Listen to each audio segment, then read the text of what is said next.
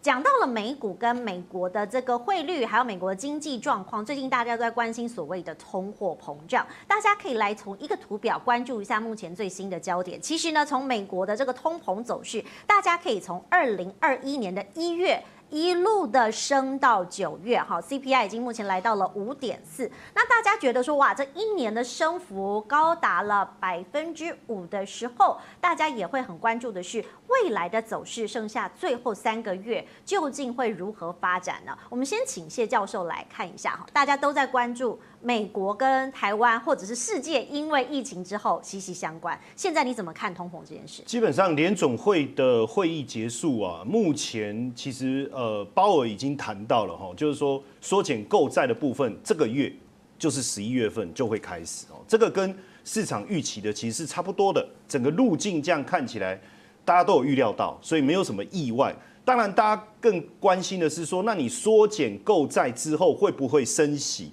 因为现在有升息，基本上如果我们从这个物价跟利率的这个长期的走势来看呢、黄色这个我用的是两年期公债殖利率。为什么我要用这一个哈？因为如果我们用 Fed Fund Rate，就是美国的这个基准利率的话，那个图看起来没有办法有这么直接的感觉，所以我用这个图来表示。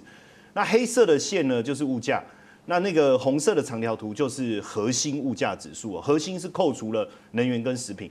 那基本上最简单的结论来讲，就是我们从图形上很明显可以看得出来，你物价涨，你利率一定要涨啦，对不对？你总不能说我存了一年的钱，然后从银行出来，然后结果拿了利息，然后要去吃面的时候，最后看了半天，然后最后走了，因为我连阳春面都买不起，因为物价一直上涨，哦，所以。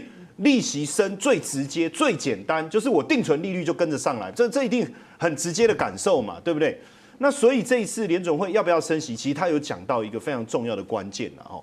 当然，我觉得就是还是蛮硬的哈，就是鲍尔这个人，我不知道他什么星座，我可能研究一下哈，因为他真的很坚持，他说通膨在明年又会稍微缓和，所以还是不急着升息。他说要把这一次的缩减购债做得好一点，做完以后我们再说。因为本来高盛认为说明年七月就要升息，是，甚至市场有声音说六月不是二零二三年哦，是明年哦。结果没想到鲍尔这么一讲，嗯，好，没关系，我们想办法再来刺激他一下好了。哦，实际上当然，我觉得鲍尔除了考量物价以外，他一直强调一件事，他认为说就业很重要，他一直在讲就业这个问题，为什么呢？其实我们从整个整个资料来看呢、呃，后面就是最近两个月，八月跟九月非农就业人数的增加，坦白讲都是十几二十万，没有办法增加个八十一百这种振奋人心的数字。可是实际上就业有没有好转？如果我们从那个呃呃算是黄橘色的那一条线哦，它是美国呃每小时薪资哦，就是说如果就业呃如果说就业的人很多，然后不缺工。基本上薪资应该不会调高嘛。如果我想要留人，我想要找到好的人才，我是不是薪资每小时的薪资我会往上调？是，自然我会主动调，我要把人留下来。哎，那就表示其实就业市场的状况是好的。只是鲍尔，我我啊，我这是我自己随便猜的哈，我我不代表实际，我猜是处女座啊。对不起，我对处女座也没有什么任何意见。但是重点，我觉得他一直说他要让就业回到疫情前的水准。可是问题是。很难呐、我觉得，对不对？其实差一些些应该 OK 了，所以现在他正考量呢。所以你看哦，其实就业是好的，那物价也有上来，所以基本上我觉得这个点升息只是早晚的问题。当然，大家会说，呃，那那升息跟美元到底有什么关系？是，其实这里面我要提醒大家一件事哈，呃，因为如果利率美呃利率是货币的价值。利率越高，代表这个货币的吸引越吸引我们哦，越吸引我们。比如说过去这种南非币哦，可能有一些阿呆阿呆的会去投资哦。你隔壁那位吗？啊，啊，啊，对不起，对不起，我我没有我没有要污蔑他的意思，我只是要羞辱他而已 啊！不是不是不是哦，我的意思是说，有些人可能误会了，就是说啊，利息很高，你就要投资它。当然，如果美元的利率很好，三趴甚至五趴，我们当然很想要，所以。利率会不会影响到这个货币的一个走势？肯定会。是，但是当然就是说，大家预期未来长年，我觉得可能即便呃二零二二年没有升息，二零二三也会升息。而且最近利率市场出现一个很诡谲的一个一个现象，什么现象呢？就是升一码的几率大幅度下降。我说，哎，志玲，你应该就要问我说，哈，那这是代表什么意思？是不会升息吗？其实不是哈，你看我这个我这个来宾很好，对不对？我会自动 Q 问题，基本上是真正几率上升的是什么？升息三码，这个很很诡异，对不对？你应该一码，然后二码、三码，可是现在他直接跳过，一口气调高，一口气，所以表示市场已经认为升息三码的几率很高，而且这个这个窜升的速度比升息两码的速度还快哦，所以我我还是觉得，虽然鲍尔就是嘴就很硬啊，但我觉得他的目的是什么？不要让你们猜出来我在想什么。可是基本上我们我们认为明年升息的状况应该。还几率还是很高，那这样当然对美元整个未来的走势来讲，还是相对有利的。其实大家都在讲这个货币跟所谓的商品的价值哈，我们来看一下刚刚所谓通膨的概念，因为刚刚呢，这个谢教授有讲到这个通货膨胀，其实钱为什么会越变越薄哈？因为比如说银行利率一趴啦，那如果牛肉面的涨幅五趴，不好意思，你以前存的这个一百块。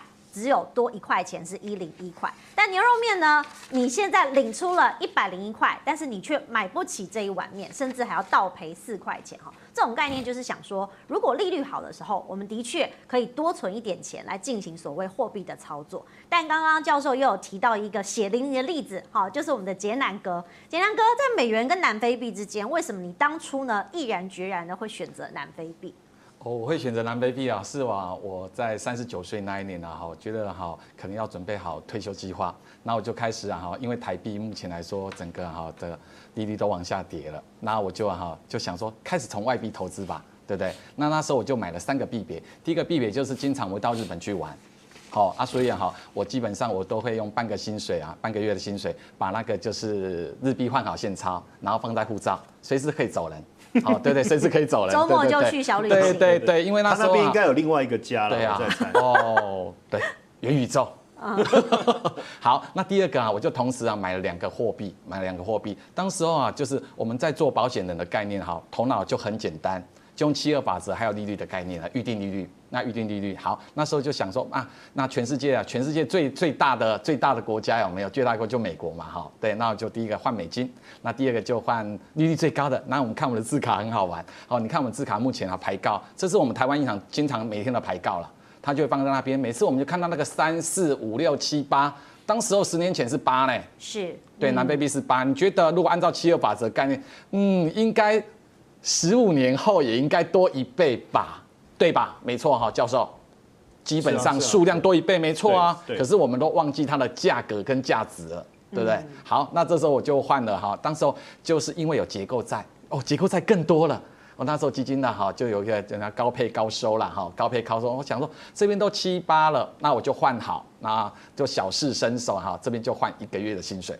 也换一个，那一个月薪水大概四五万块嘛。哦，大家都很好骗哎，好这样写高配高收就直接投自己对呀，高收高配嘛。大家说完哈，当时我同同事有没有就一伙人一起像搭游览车一起一起换购了，一起换购。那为什么换购？就是因为当时候的我们这个字卡故意做了很小很小，那个点就是我们进场的，就是这个点，那个点就是十年前那个绿色这个啊。我们当时候说想说从四点五跌到四了，够多了吧，教授？其实应该是说他不敢面对，可是又想要分享，有没有？是，对，然后我就换，我们就说啊，不然我们一起换好了啊。换完之后，那可能因为我在寿险部门，所以我们要像银行部门那样积极。我一些同事就进入买了一些高配高收的基金了。那我就很，我就很简单啊，不然我就放定存好了。那我就一路存存到现在。那确实那一天有惊觉一件事情啊，我就突然间在几个月前，我拄到看到人的妈祖，你敢怎样？啊，因为就南非是祖妈嘛，对不对啊？祖妈讲因为前总统讲去用讲因为贪污啊进去啊哈，对不对啊？然后被收，然后结果引起了震荡，你知道吗？那我就稍微再翻一下我的步子，因为不敢面对嘛，所以去刷一笔，哎，还真的嘞，哎，那个那个那个就是那个数量都有上来，好开心哦。哦，我的法则是对的，没有错。结果哈，我就稍微再看一下旁边啊，我们都看汇率嘛。那转换成台币，哎，那存的蛮贵扣你啊。对，那所以这一来这样，其实我购买大概在四块钱左右。然后，然后我自己算了一下了哈，那大概在汇损方面呢，大概六十 percent 了，六十 percent。那但是这几年大概从三四五六七八都有配到嘛，哈，利息啊，大概这边可以补个四十 percent 啊。但是这十年下来，等于这个货币是来去一场空。来去掌控。那我放在那边，最可怕的是啊，南非离我那么远，结果我住在南非套套房住了十年，对啊，很可怕。对，从来没去过吧？啊、说不定根本没去过。对啊，最可怕的是我还换不到纸钞呢。嗯，对，在我们台湾银行，我们没有办法拿到他的纸钞，没有办法。所以啊，我现在目前啊，我大概啊来。昨天在左营的哈，左营的哈，然后那边做那个就是我们的理财说明会。我发现呢，我们这些婆婆婆妈妈们啊，真的集结的非常勇敢。每个人手边都有澳币、纽币、南非币是家常必备，他们都一定有。然后拿到的时候更有趣了，他们告诉我们这个配很多呢，现在啊哈有十九趴呢。对，那我就开玩笑说有啦，我知道了，大概有三千亿啊，哈，三千亿这么多啦。那其中有一家啦，安插字头的成长，而且叫成长哦，它大概占了三分之一嘛，一千亿嘛，哈。对，那我就觉得很可观。南非这么远，结果我们又这么多，这么爱它，全世界就南非币，南非它最多，第二个就台湾。当然，所以我觉得就是这个利息有没有利息跟高配哈，左右到我们。是，我们就直接，我就是个消费者，我就看，我只看利，但是我不看汇。我在当下，所以那时候我想要说，后来我自己想要抽身呐。那其实这十年，其实我一直检讨自己，那为什么不换回来？其实我血淋淋的教就是，我要让我的好朋友都知道我有这个教训，所以我就跟他说，你可以持续贪，但是你要注意这个你的商品的架构，对不对？你可以随时抢反弹，因为它是个长空格局。长空格局下来的时候就很有趣，他每次都抢弹、抢反弹、抢反弹、抢反弹，这时候其实就有投机了，对不对？其实是我忘记有投机的行为，我应该时时刻去看它，对不对？那所以你可以一一直贪它，但是如果像我这样子放着，然后一直只有买货币存定存，就是摊平组啦，那个平有没有是贫穷的贫？啊，摊平组哦，对不对？啊，另外一个就分批截掉，每一次有没有，我就利用它反弹截掉，反弹截掉，反弹截掉。那我操作的次数要多一点，对，才会有。可是啊，我们就没时间、没想法、没办法啊。对啊，我们在上班啊，上班族不像陈陈燕老师，晚上十点还可以呼唤我们，要叫个闹钟起来，有没有？说啊，我们要上课了，对不对？我们没办法。好，最后就是马上聊了，就是把它有没有换成台币放回来哦。但是我又不甘心，我不甘心。所以我就继续放着，让我血淋淋的教育过，以后这个币别我绝对不要去碰它了。那也要叮咛大家，它确实有七二八折的概念，但是我们一定要看到它，它这个国家会不会停电？哦，哦，对啊。所以基本的这个它的基本基础建设很糟糕，然后你基础建设做得不好，外汇不进来就糟，然后外汇进来出，它就影响到它的汇率嘛。对，这个我觉得电可以，电是最他们目前最麻烦的事情。那一个非系统风险就搞得我们这样子人仰马翻了，这是我比较惨痛的经验。所以大家还是习惯了，大家这个日币还是多换一点啊，因为为什么知道吗？我们可以马上走人了啊，但是不要像这个国家，我自己有收集货币的习惯，我一直想把这张货币送给我的老师，你知道吗？我的老师在隔壁，老师就送你吧。这是我看，哦，是现钞哎，对啊，这是现钞，超级大，这是新巴威，拜。千哇哦，好有钱哎！对，辛巴威之前也是曾经上过新闻的一个对啊，很可怕。是这就给你了，太多零了。用一卡车的辛巴威 只能买一包烟，用一卡车的辛巴威币只能买一包。那一张可以买五颗鸡蛋。对对。然后然后大家不上班，因为来回的过程，那个车那月薪比车钱还少，所以没有必要去花这个钱啊！大家还是务实一点。